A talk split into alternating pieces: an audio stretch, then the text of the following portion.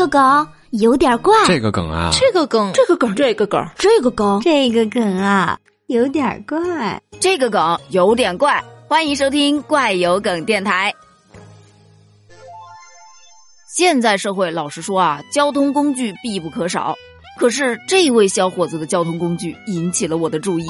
这说的是有一位二十八岁的小伙子乐先生，他呢是一位重庆小伙，辞职之后就坐火车去到了新疆散心。就在新疆啊，他买了一匹马，打算骑马走四千公里，从新疆回到重庆。到现在已经历时两个半月了，已经走了一千六百公里。据他所说呀，这一路真的是吃了不少的苦啊，半夜淋过雨，还住过羊圈。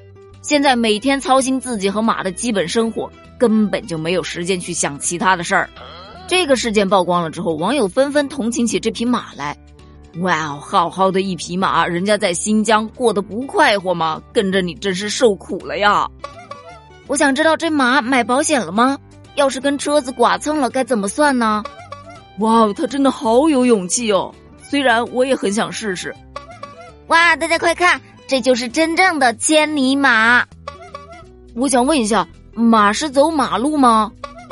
我就想知道，这匹马回了重庆，你打算怎么安置它呢？这属于真正的千里走单骑，厉害了，骑马走天下呀！他这是想策马奔腾，共享人世繁华。我只想说呀，小伙子，你开心就好。这环保呢是真环保，不用油和电，但马得吃草料吧？你还别说，真的挺有江湖故人的感觉了。关于这件事儿，你怎么看？评论区留言哦，拜拜。